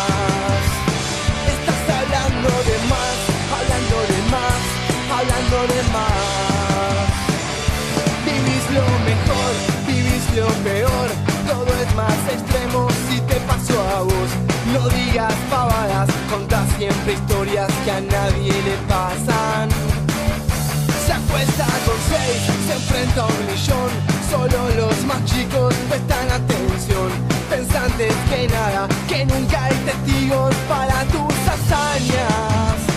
Vivís hablando de más, hablando de más, hablando de más.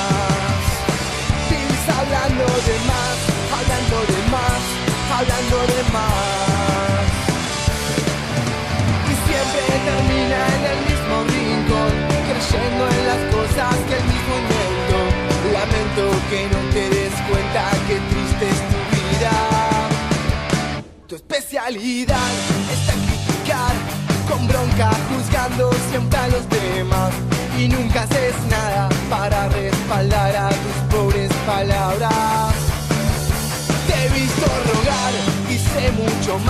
Chupaste las medias para progresar. Vivís engañando, lloras en mi cara y reís a un costado.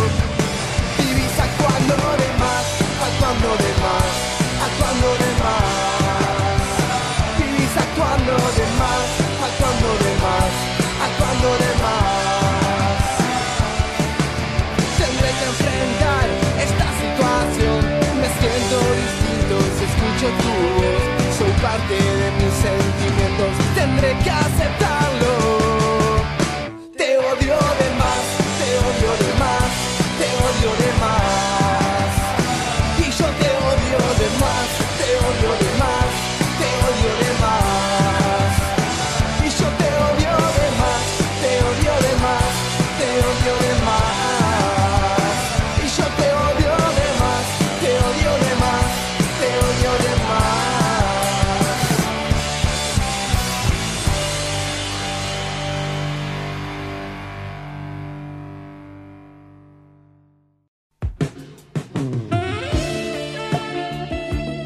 Pongo loco.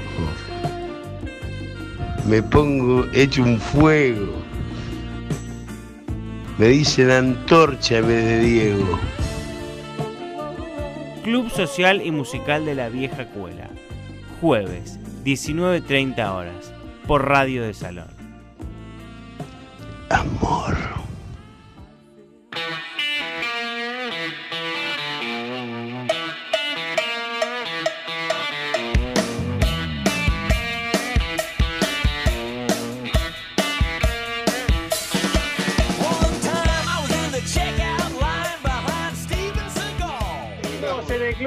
Social y Musical de la Vieja Cuela y en este caso le damos la bienvenida al indio de dos minutos y de Prisioneros Verdes, que va a estar tocando en el Cosquín Rock Online que se va a estar haciendo.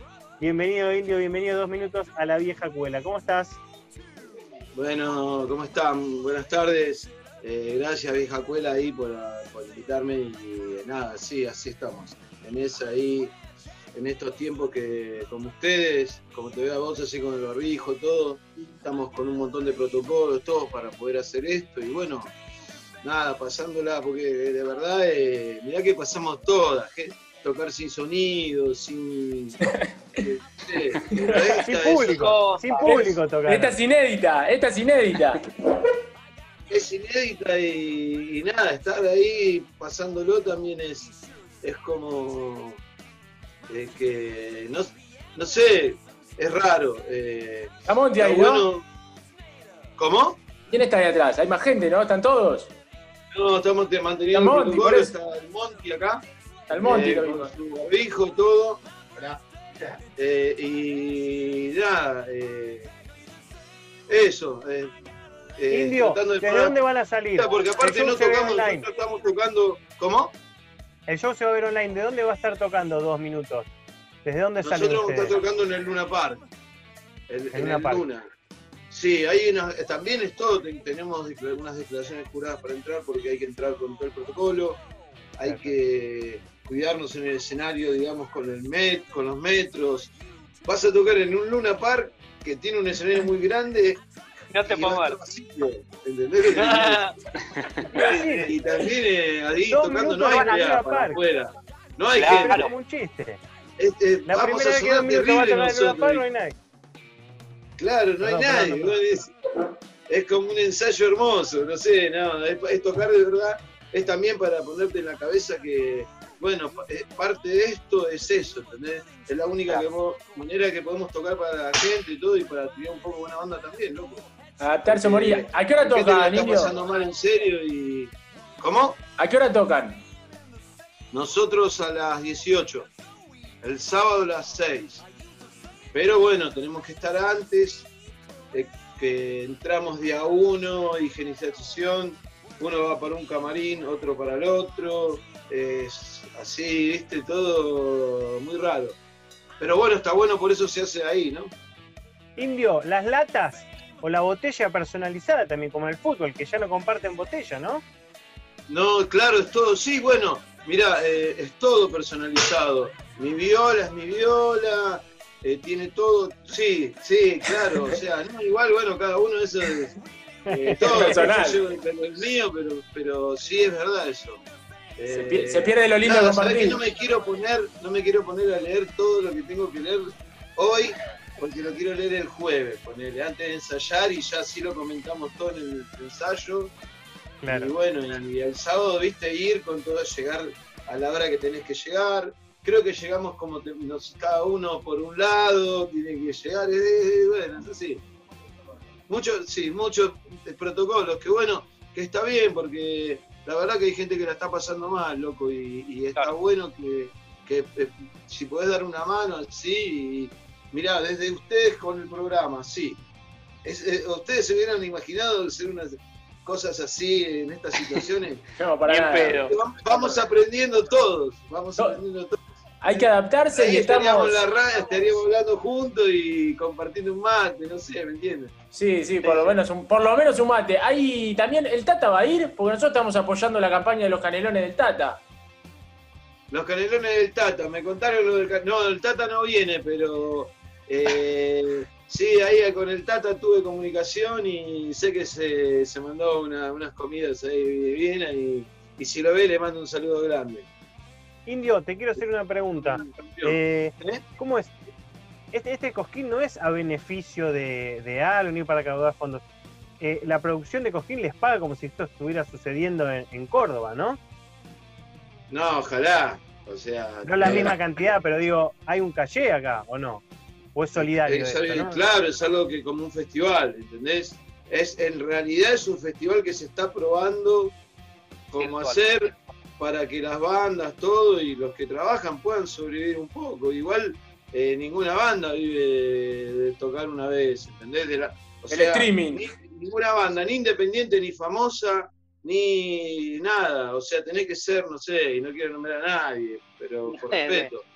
Tenés que ser dos Pero- no, está bueno, pará. Yo te digo la verdad, a nosotros nos invitaron y, y también lo tomamos bien en serio, porque de eso se trata también. O sea, para nosotros es, tocar es.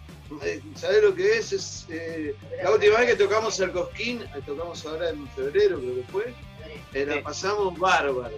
O sea, y, y fue así un re lindo show y bueno, lo compartís, es, es- qué sé yo. Eh, Sí. Nada. Y Vamos a ver aparte, qué pasa. eh, Porque después, es- pará, es pará, pará, yo te digo, es después por ahí tenés problemas con el streaming, ¿viste? Por ahí estás tocando y, eh, hijo de puta, se te cortó, se te quedó la imagen pixelada, y como que vos tuvieras la culpa. También, por eso te No, digo. no, Estamos, eh, imagínate que es algo nuevo, boludo, no, que diciendo... Y, y para el público, Indio, Indio para, el para el público también es nuevo, porque digo, el público también está ansioso de ir a un espectáculo, de, de ir a un recital, de poder hacer pogo. El pogo tenemos miedo que Mirá, no- pero sí, yo sí te digo la verdad, si no tocaría lo estaría mirando en mi casa tomándome una birra. Pero ¿sabes por qué?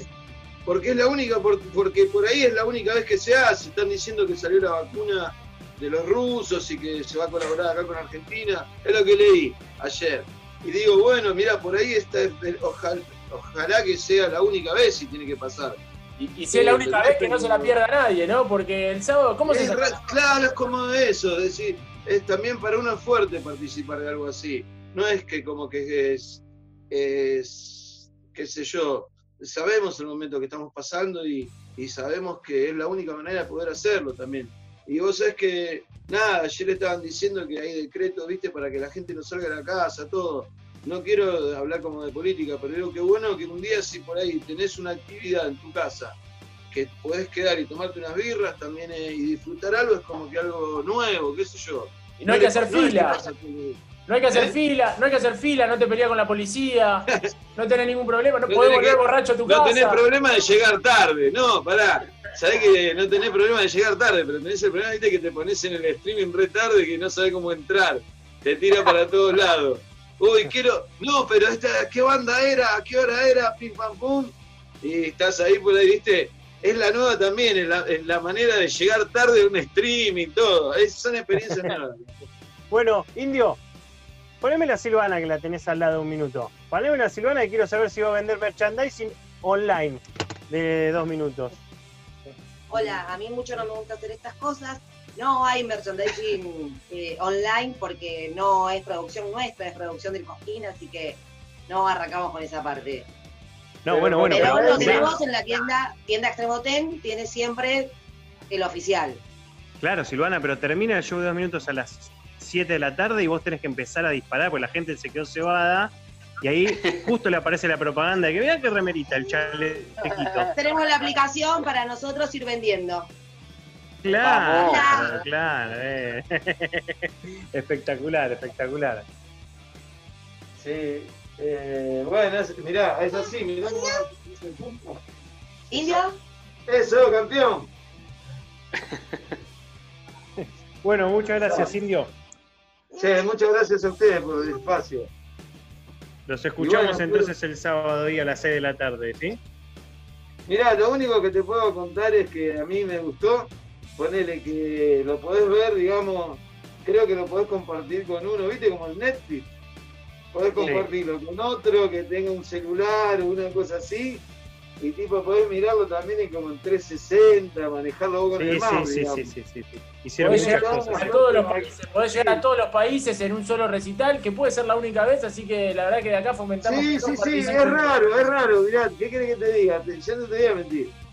Te digo la verdad, es, es rarísimo, ¿eh? te digo es rarísimo, es rarísimo, pero bueno, es, es- es- es darle un poquito de, de buena energía por ahí a la gente, ¿viste?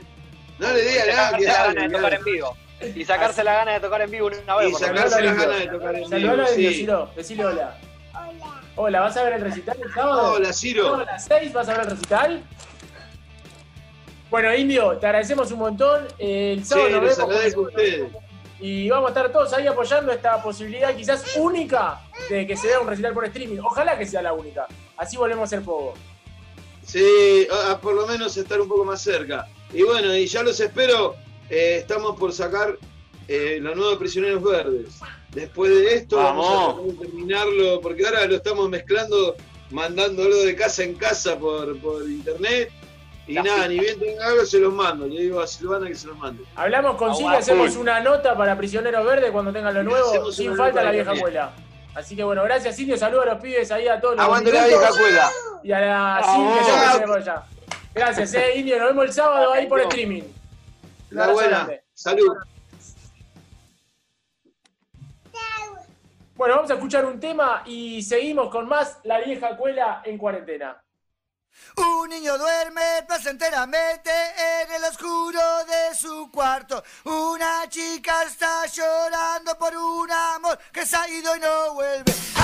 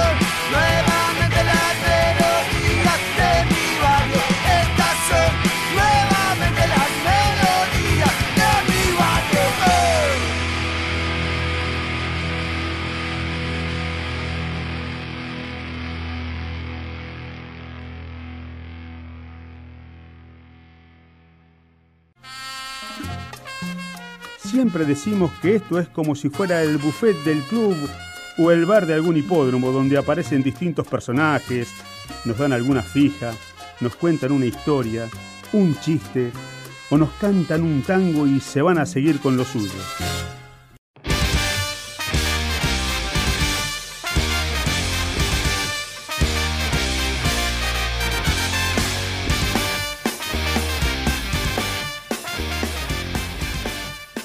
Último bloque el Club Social y Musical de la Vieja Escuela. Hemos pasado unas, unos cuantos minutos, unas dos horitas, eh, repasando y hablando de un montón de cosas. Hubo pan rock, hubo rock, hubo Big Data. eh, eh, estuvo dos Jueves de calor, ¿eh? Jueves de calor. Eh, calor, calor con vientos del norte que bajan ahí, el, el calor como los cactus, eh, Doc, como los cactus, pero no los autóctonos del sur, estos son del norte, baja el viento cálido y por eso... eh, Tienen peyote. Tienen peyote A estos cactus. Bueno,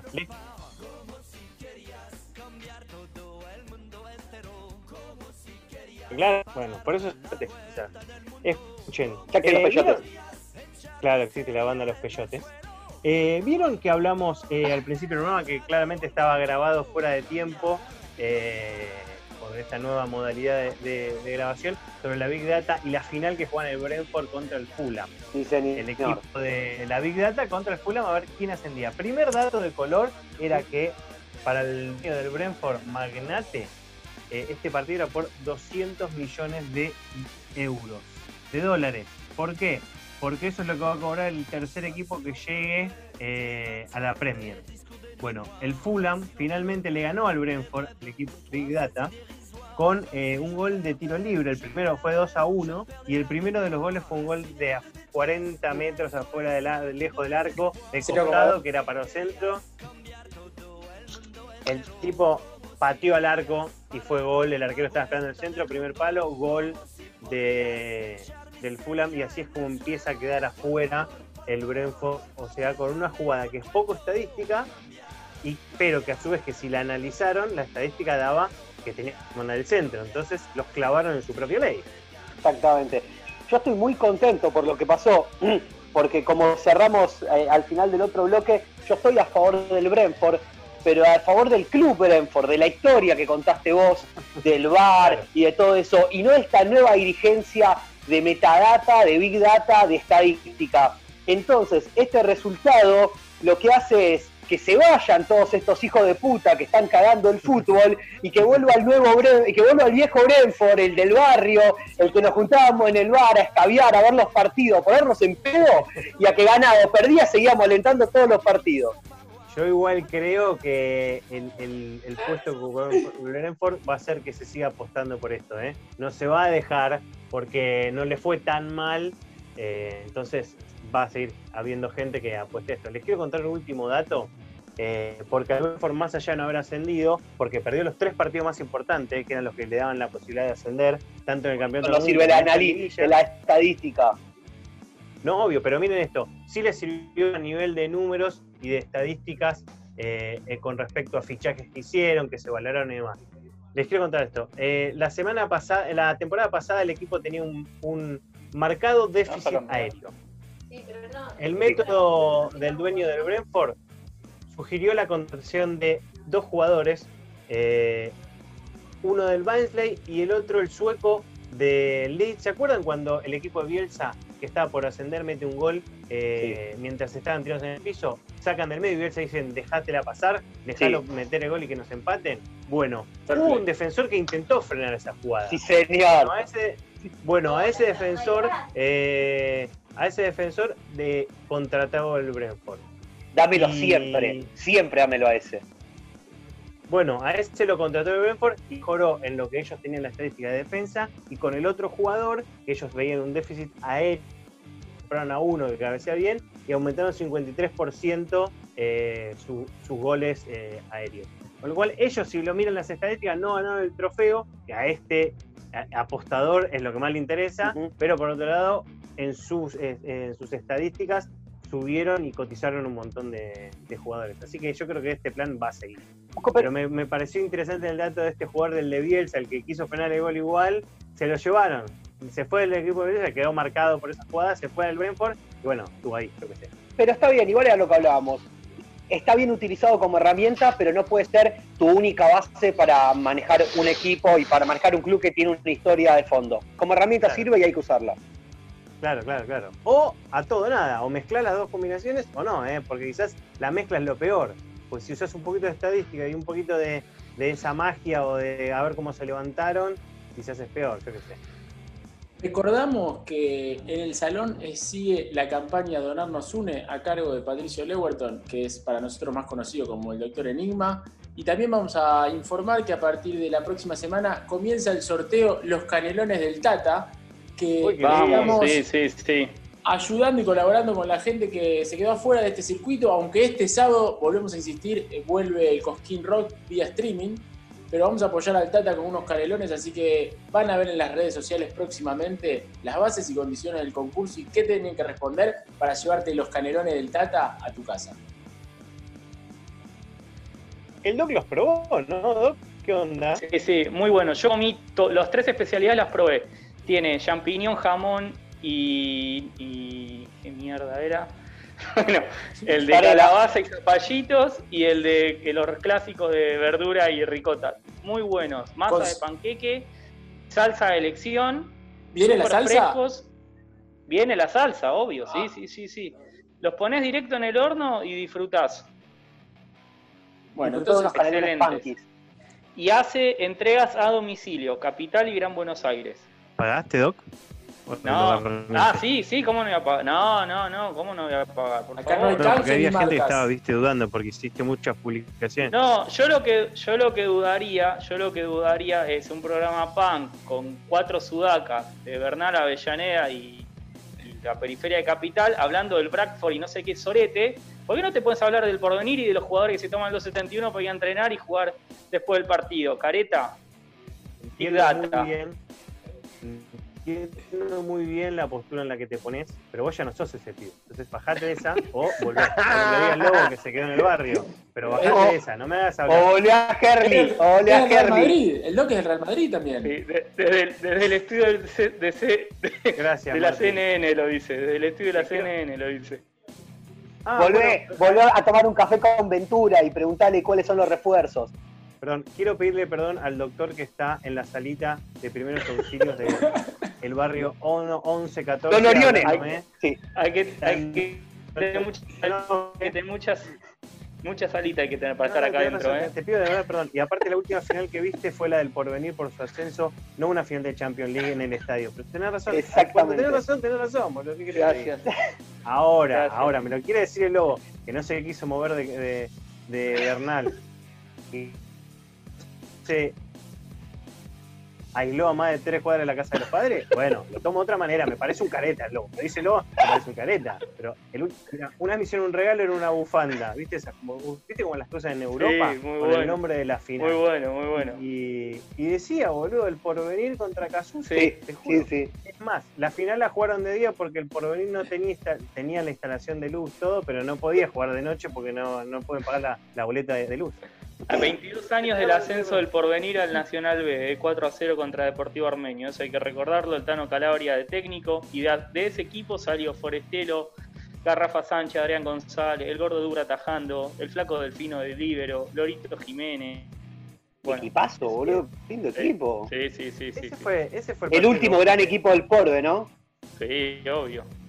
No. Después el vino el, el novio de Ricardo. que- Claro. Madrid, ¿no fue?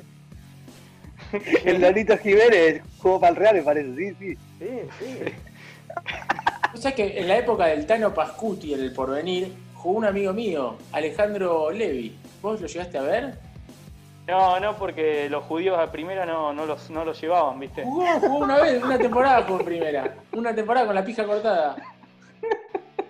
Era el festejo. El festejo hacía así como No. una seña de serruchito. Ya a ya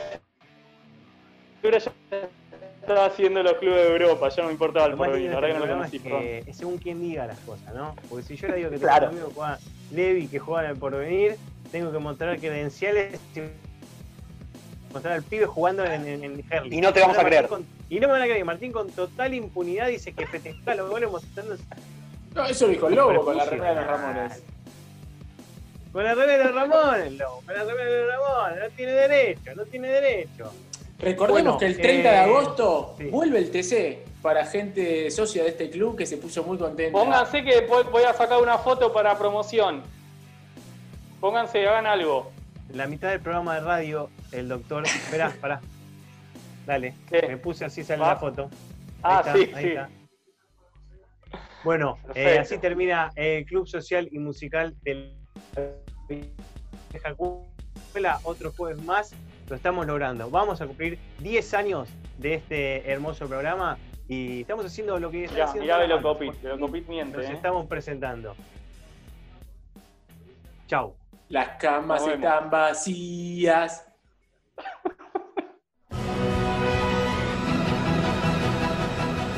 Llegamos a la recta final, queridos oyentes, y nos volvemos a encontrar la semana que viene, en este mismo dial, cuando suene la campana de largada. Chau. Buenas noches.